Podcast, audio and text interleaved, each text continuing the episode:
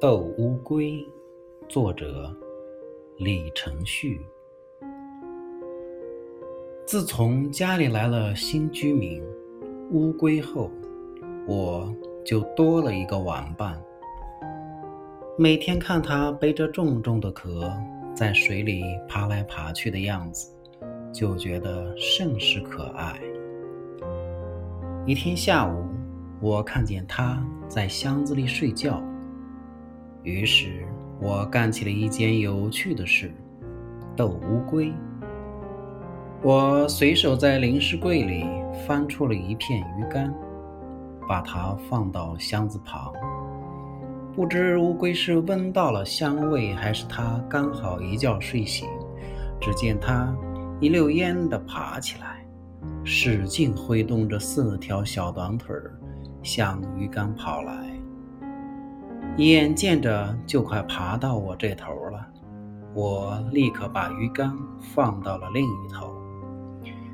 但是乌龟没有退缩，转身往回爬，又回到了起点。这速度着实比平时快了一倍。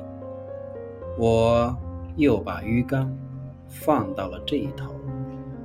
乌龟又哼哧哼哧地爬到这一头，这样来来回回了好几次，乌龟的脚步渐渐地放慢了，显然是累了。